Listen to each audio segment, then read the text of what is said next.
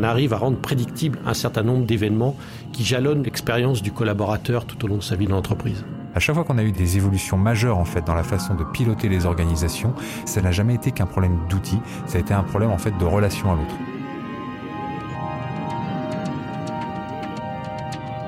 Bonjour.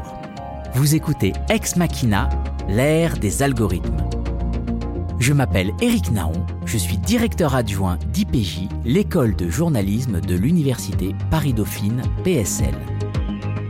Et tous les mois, je rencontre des chercheurs et des chercheuses de l'université Paris-Dauphine PSL et de Paris Sciences Lettres. On se donne 30 minutes entre humains pour comprendre les machines. Je vais commencer par un mea culpa. Je vous avais annoncé que nous parlerions des biais humains dans la conception des algorithmes, mais des contraintes d'emploi du temps ont repoussé l'enregistrement. Lors de cet épisode, nous parlerons management et contrôle de gestion. Non, non, ne partez pas, je vous promets, ça va être intéressant. Bon, quand le cinéma ou la littérature se penche sur l'entreprise, c'est rarement pour en faire la promotion. Le salarié Marty McFly dans Retour vers le futur est viré par fax. Cela fait écho au licenciement par Zoom ou par mail de la période 2020-2022.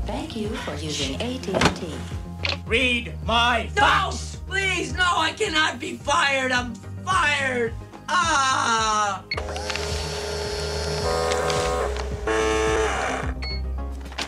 Oh, this is heavy.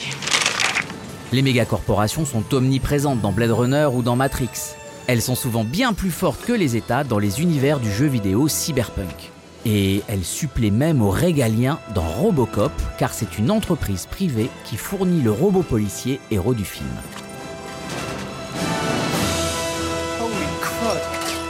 Sitting duck out there. He knows what he's doing. I am the law! Drop your weapon! These clubs are under arrest! This is your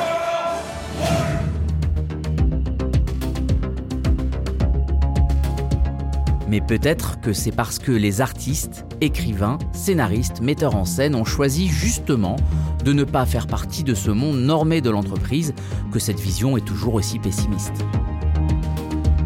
L'activité RH génère des datas, beaucoup de data, et nous allons nous interroger sur leur utilisation au service des salariés ou des actionnaires. Dans nos sociétés, l'entreprise est non seulement au cœur de l'activité économique, mais souvent au cœur de nos vies. Essayons d'analyser un peu comment et pourquoi les machines s'en mêlent. Ex Machina, quand les algorithmes managent l'entreprise, c'est maintenant.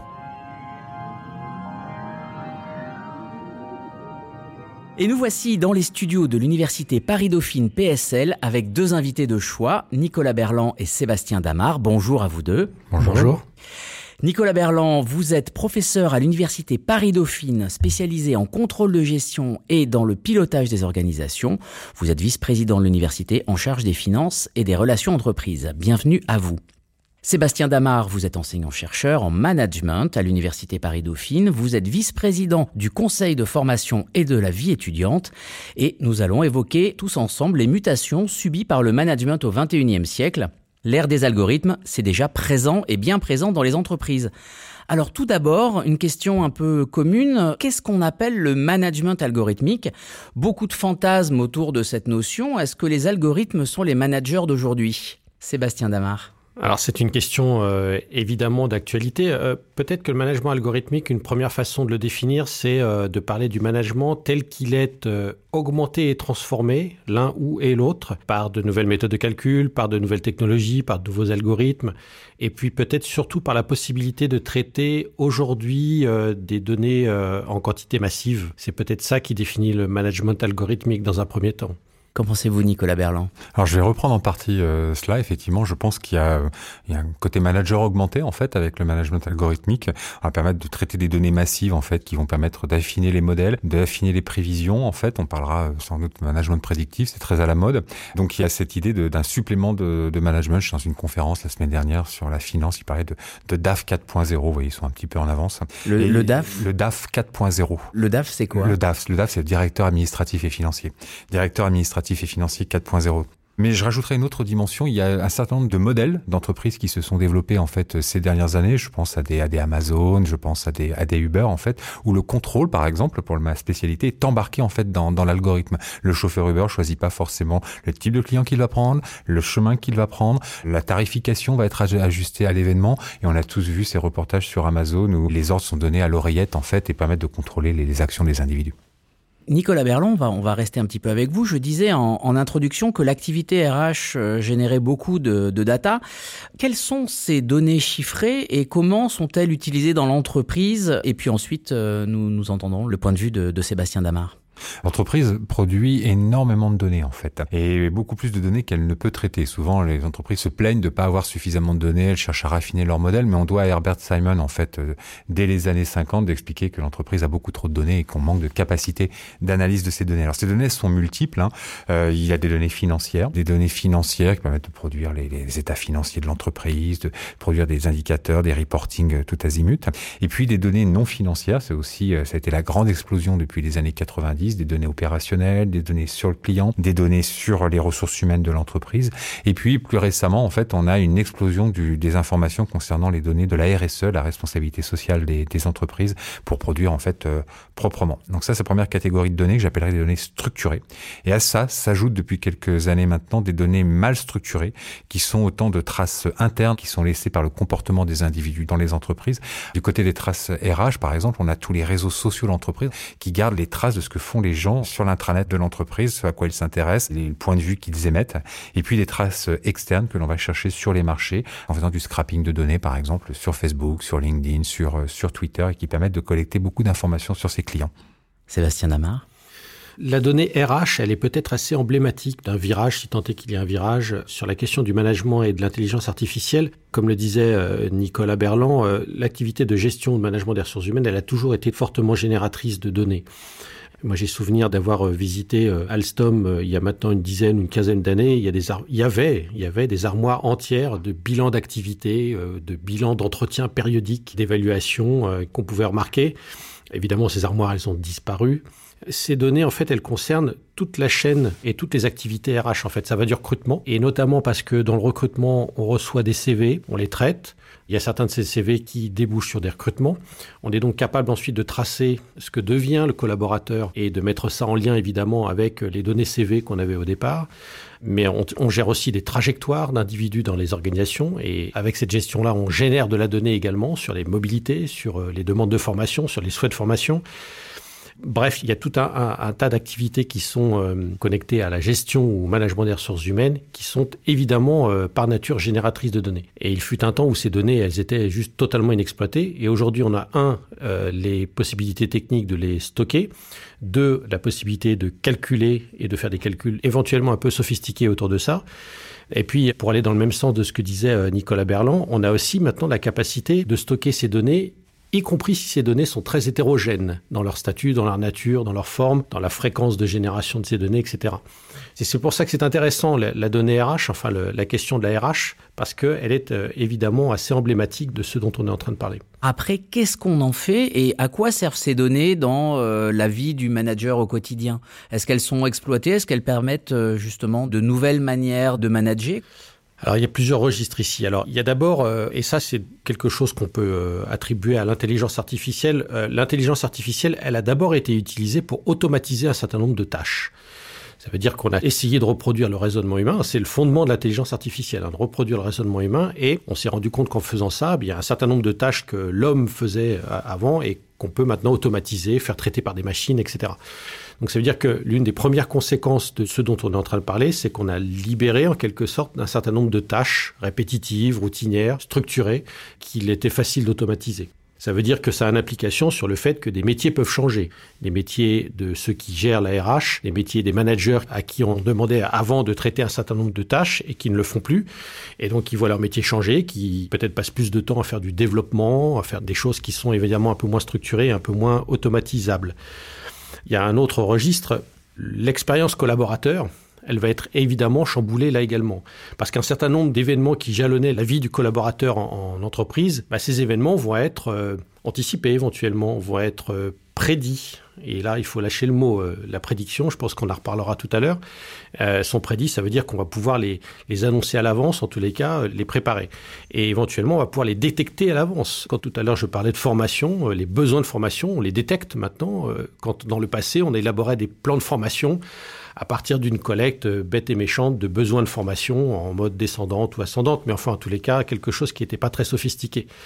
Tout ça va pouvoir être anticipé. La mobilité, c'est la même chose. Un certain nombre de micro-données, de micro-signaux, etc. Plus des data euh, RH vont être collectés, euh, amalgamés, travaillés. Et puis, on va, à partir de là, anticiper là aussi des besoins de mobilité. Et donc, ça veut dire que les trajectoires des collaborateurs, elles vont devenir prédites, anticipées, anticipables. Et ça change beaucoup de choses. À partir des données que je laisse dans l'entreprise, hein, que ce soit sur un intranet ou, autre, ça veut dire qu'on va savoir quels vont être mes besoins de formation, euh, si je change de poste, si j'ai besoin de changer de poste ou si je vais euh, claquer ma démission. C'est ça. Et il y a même d'ailleurs tout un, business hein, qui s'est développé autour de ça, évidemment. Hein. Euh, Les boîtes qui traditionnellement travaillaient sur les logiciels RH ou sur les ERP RH proposent assez systématiquement maintenant des modules intelligence artificielle et vendent euh, la possibilité d'attraper des données, de les remuer dans tous les sens et de faire exactement ce que vous venez de dire.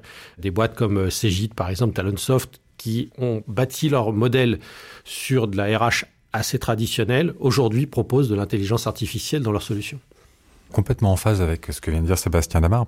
On laisse plus que des données, on laisse des traces, comme sur les réseaux sociaux, on laisse des traces. Des entreprises comme Google et autres. Moi, ce qui m'a surpris dans ces entreprises, c'est qu'elles ont, euh, elles ont énormément de psychologues en fait, qui travaillent sur le comportement des acteurs. Donc, on, et puis, et puis bien sûr des gens qui développent euh, du code, mais des psychologues en fait pour savoir ce que l'on va faire de ces traces. On voit bien l'application qui peut être faite de tout ça en fait dans le domaine RH, hein, puisque là, on va travailler sur la psychologie des, des individus. Hein. Donc, c'est très révélateur de votre personnalité, manifestement, de finir vos phrases systématiquement par trois petits points. Donc, vous imaginez dans tous les ERP d'entreprise, les traces que vous laissez, la façon dont vous rentrez vos données sur vos emails, vous laissez énormément de traces en fait qui permettent de, bah, de présupposer un de de vos manques en termes de, de savoir, de savoir-être, de savoir-faire, de votre engagement par rapport à, à l'entreprise. Donc euh, voilà, c'est extrêmement intrusif. Euh, ça l'est aujourd'hui pour les consommateurs. En fait, c'est très très intrusif.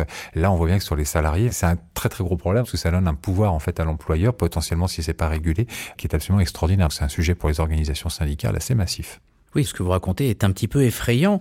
Quand on parle de nouvelles pratiques managériales induites par le digital, on parle de quoi au juste? On pense euh, évidemment euh, bêtement au, télétravail, au travail à distance, mais quelles sont ces nouvelles pratiques euh, managériales, Sébastien Damar?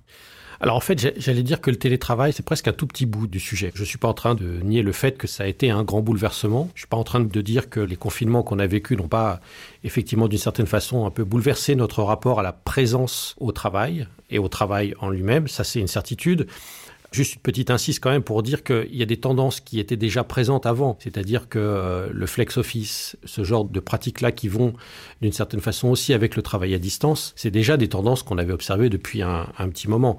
On ne s'est pas mis à inventer ou à faire du télétravail là avec euh, l'épisode Covid qu'on a connu. Mais néanmoins, voilà, dire que c'est un petit bout du sujet parce que il me semble que le, le plus gros du sujet, en fait, c'est ce qu'on disait tout à l'heure sur le chamboulement de l'expérience collaborateur, sur la possibilité effectivement d'automatiser des tâches et donc de réallouer le temps qui est passé par les managers entre un certain nombre de tâches qui étaient jadis répétitives, routinières et chronophages, et puis des tâches qui sont plus des tâches dédiées à la question de prise, euh, comment dire, à bras le corps, des dynamiques de groupe, euh, des questions de coordination, des questions de euh, circulation d'informations, enfin ce que fait un manager au quotidien.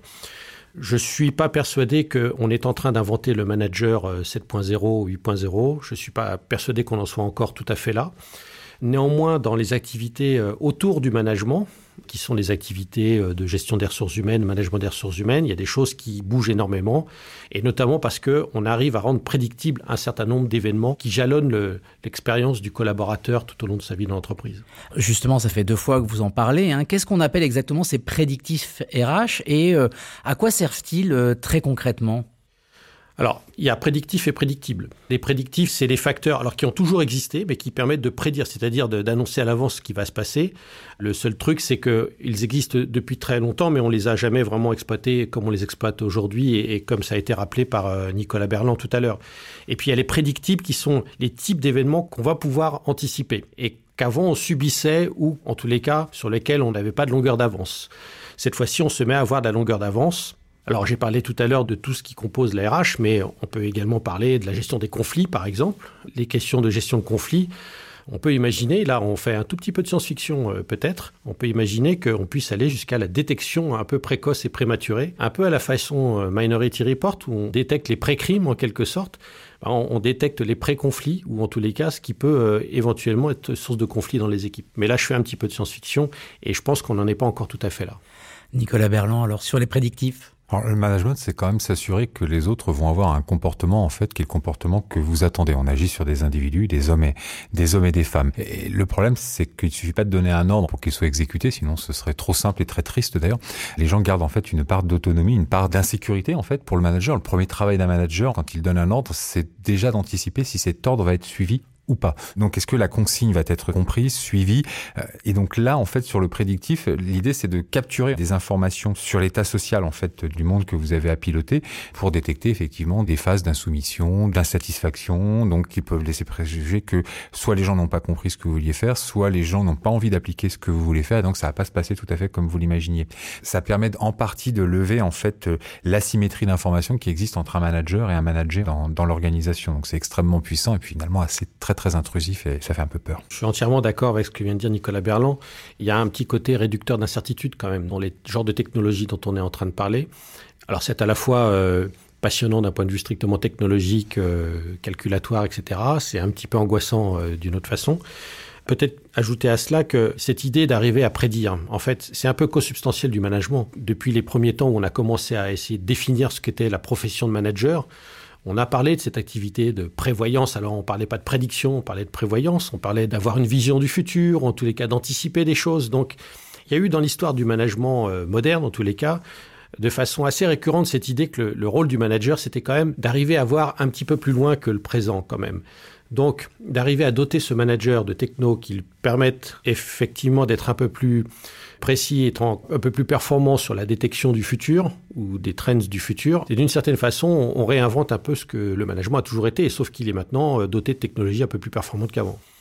On est bien dans ce que vous appelez, euh, vous les enseignants en management, le management augmenté ou l'aide au pilotage des organisations. Et ça, ça s'inscrit aussi dans toutes les techniques de contrôle de gestion. Et euh, peut-être d'abord, Nicolas Berland, pourriez-vous euh, définir simplement euh, ce qu'est le contrôle de gestion avant de nous expliquer en quoi on va avoir des managers augmentés, des contrôleurs de gestion supra je ne sais quoi ou des DAF 4.0 Alors le contrôle de gestion, c'est l'ensemble des processus utilisés par un manager pour s'assurer en fait que ses collaborateurs vont agir dans un sens souhaité pour atteindre les objectifs qu'on leur a fixé avec le moins de moyens possible. Une autre façon de dire les choses, une autre définition un peu plus moderne, du même auteur d'ailleurs, c'est la capacité à influencer en fait euh, les autres. Et en contrôle de gestion, on le fait avec des données euh, chiffrées qui sont censées reproduire une forme de rationalité, de traduire une forme de rationalité de l'entreprise. Donc voilà ce qu'est le contrôle de gestion. Donc c'est une production de chiffrés, mais avec une finalité, en fait, une téléologie qui est euh, l'action sur les autres.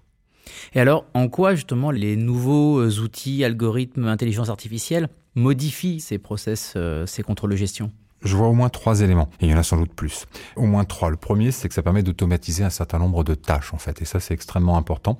Euh, les tâches euh, répétitives, pas très satisfaisantes, des tâches répétitives, donc source d'erreurs. Donc là, on va pouvoir mettre en place des outils qui permettent de les automatiser, et euh, c'est de plus en plus pointu aujourd'hui. On a de la RPA, de la robotisation, en fait, des processus qui sont mis en place dans l'entreprise. Ça, c'est le premier niveau. Alors, c'est censé dégager du temps ensuite pour les managers. Je dis bien c'est censé parce qu'on pourra critiquer la notion. La deuxième chose, c'est l'aide à la décision. En fait, euh, ici, les outils qui nous sont proposés nous permettent de voir des choses qu'on n'aurait peut-être pas vues spontanément avant, de casser les schémas mentaux en fait que l'on a en tête. On pense que A, si A alors B, et tout à coup, on découvre que c'est un petit peu plus subtil ou qu'il y a des sous-groupes. Tout, voilà.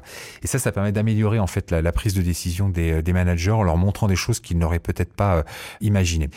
Et puis troisième point, c'est que ça permet vraisemblablement d'explorer en fait des, futurs. Alors ça, c'est encore autre chose. Ça permet de, simuler, de tester, d'expérimenter sur des, petits bouts de marché, des petits bouts d'activité, en fait, des solutions nouvelles, et donc de faire émerger du nouveau. Donc voilà, donc ça va de la formalisation à l'exploration.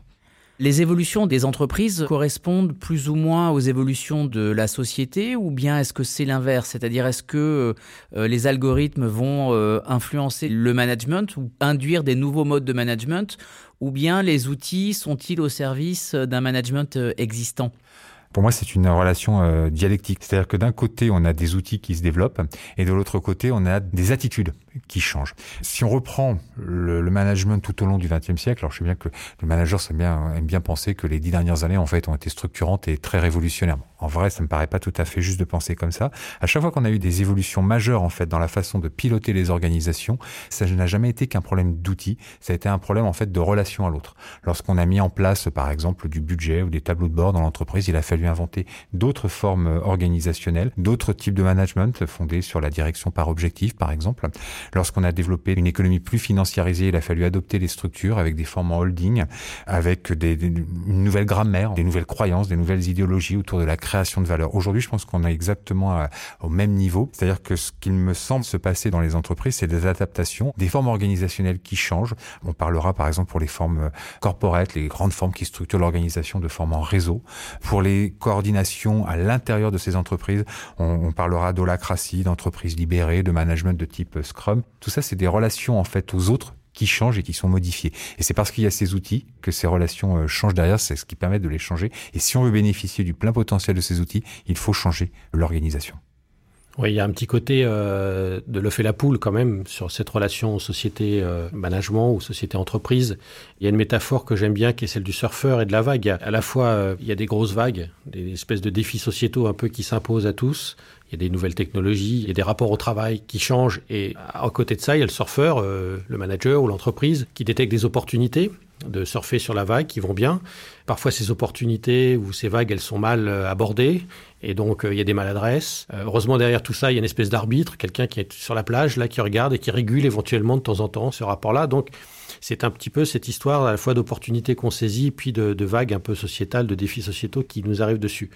Il y a quand même un gros défi sur la question de la régulation dans toute cette affaire-là. On a, a peut-être peu parlé euh, jusqu'à présent, mais le fait de savoir comment est-ce qu'effectivement euh, ces nouvelles pratiques, ces nouvelles expériences collaborateurs, ce nouveau rapport à la donnée relative aux collaborateurs, comment est-ce qu'elle est encadrée alors, elle est déjà encadrée, hein c'est-à-dire que l'intelligence artificielle peut pas tout faire avec. Euh, il y a un cadre quand même, et on, on peut pas tout faire avec ça euh, relativement aux données personnelles du collaborateur. Mais néanmoins, il y a des grands champs qui sont ouverts sur lesquels le régulateur n'a pour l'instant pas pris position. Un point peut-être pour compléter sur les, les, aspects sociétaux. Moi, ce qui me frappe euh, en regardant mes enfants, parce que ce sont des digital natives, comme on dit, c'est leur rapport aux outils et la façon, par exemple, des outils comme Instagram, WhatsApp, en fait, structurent leur quotidien. Et ça, ça a un impact aussi sur ce qui se passe dans les entreprises. C'est-à-dire qu'ils sont habitués, en fait, à cette espèce de Big Brother, en fait, qui les regarde d'informations en, en, continu. Bêtement, moi, quand j'étais jeune, en fait, il y avait une soirée à laquelle je n'étais pas invité. Je le savais vaguement avant. J'en entendais parler un petit peu après. Eux, ils en connaissent les moindres détails dans l'organisation parce que ça passe sur Instagram Instagram, ils vivent l'organisation à l'instant donné avec de la communication, des faces qui sourient en permanence, ils en entendent parler après. Donc cette espèce de, transparence du rapport à l'autre, c'est quelque chose qu'ils vivent, et ça c'est sans doute aussi quelque chose qui a un impact sur la façon dont on va se servir de ces outils dans l'entreprise.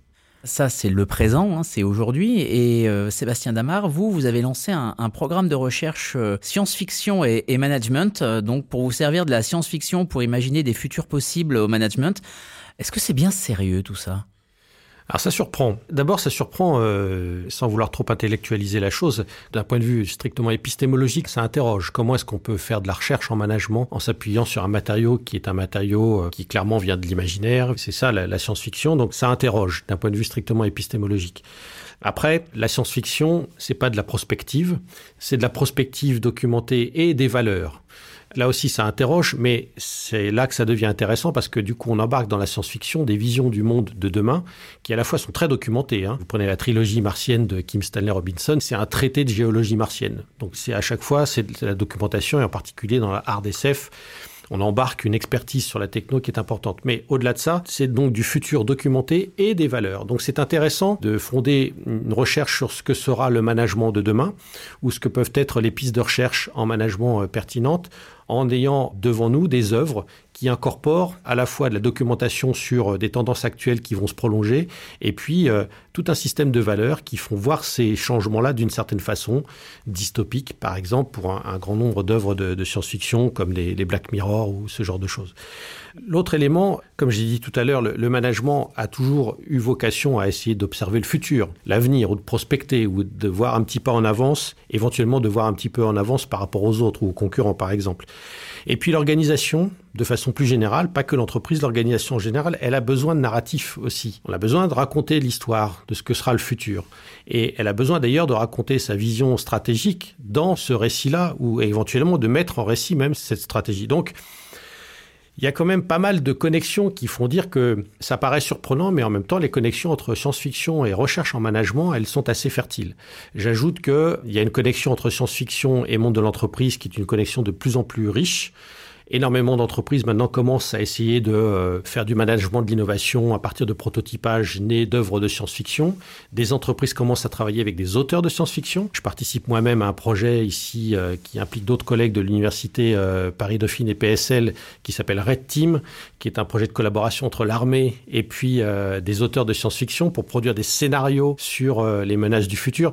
Voilà, on, a des connexions qui sont extrêmement nombreuses et de plus en plus fertiles. Nicolas Berland, est-ce que ça vous inspire? Qu'est-ce qui est, à votre avis, le futur le plus plausible euh, du management? Attention, de un, on en rira dans dix ans, et deux, ça enregistre. Exactement, exactement. Donc je vais, je vais pas prendre trop de risques. En fait, j'en sais trop rien. Moi, ce qui me frappe, c'est que cet aspect de science-fiction tel que l'a décrit euh, Sébastien Damar, en fait, j'en vois tout à fait la pertinence, parce que quand on discute aujourd'hui avec des entreprises, moi, ce qui me frappe, c'est leur capacité à se projeter dans un monde irréel, en fait.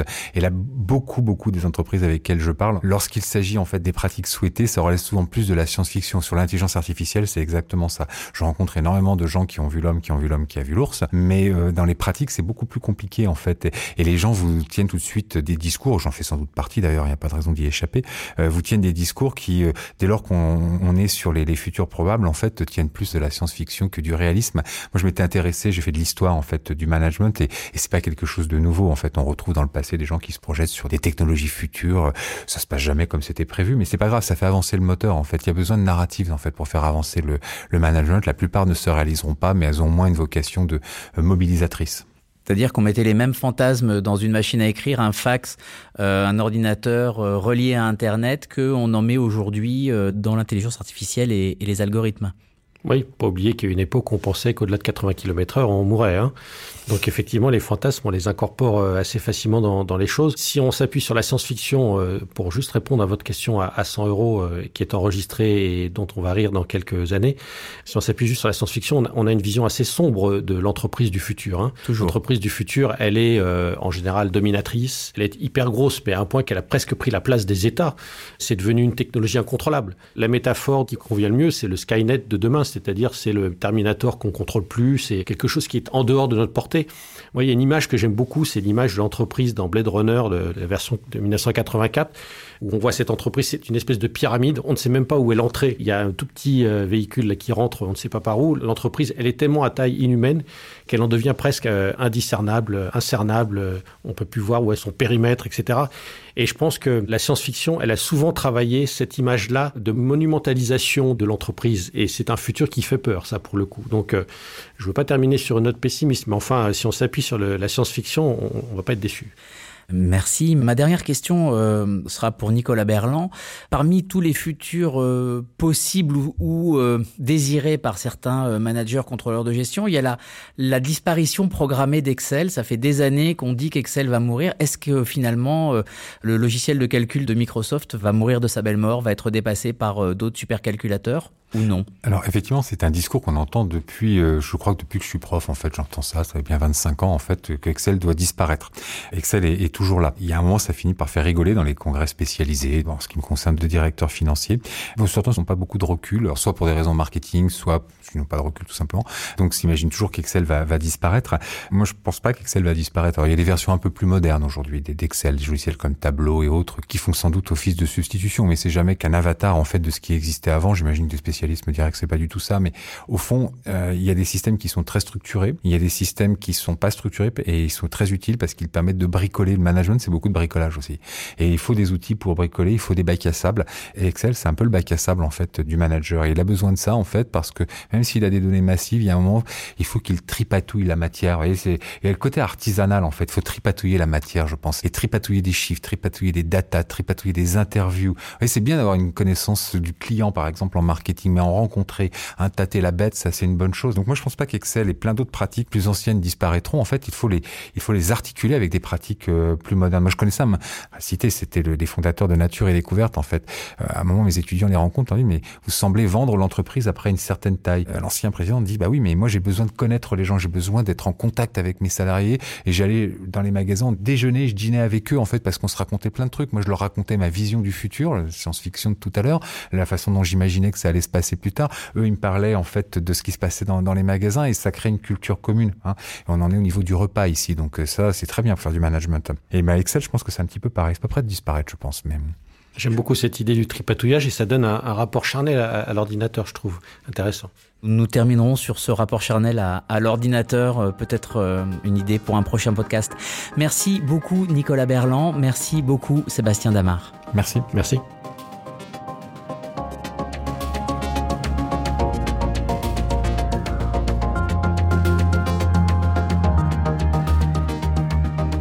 C'était Ex Machina, l'ère des algorithmes, un podcast présenté par Dauphine Numérique. Dauphine Numérique, c'est un projet de recherche de l'Université Paris-Dauphine PSL visant à comprendre l'IA et ce que son arrivée dans notre quotidien implique pour nous, les petits humains. Merci à l'équipe qui permet la réalisation de ce podcast, à commencer par Stéphanie Sanlis et Jamal Latif. Merci à Félix Vaton, l'humain derrière la vitre du studio, présent à la réalisation, au montage et au mixage. La musique originale du podcast est une création d'Aurélien Tom. Merci à Adélie Chevalier qui fait vivre ce podcast sur les réseaux sociaux, son aide est précieuse. Et si vous aimez ce podcast, merci de le partager tout autour de vous. Si vous l'écoutez sur Apple Podcast par exemple, n'hésitez pas à mettre 5 étoiles et à commenter. Ça rendra ce podcast plus visible pour le sacro-saint algorithme de recommandation, celui qui nous manage tous. Et dans notre prochain épisode, on y arrive, nous tenterons enfin de savoir si l'IA sera un jour inclusive et non discriminante, les algorithmes seront-ils libres de nos biais et de nos recommandations? Des éléments de réponse dans notre prochain épisode car Ex Machina reviendra dans un mois.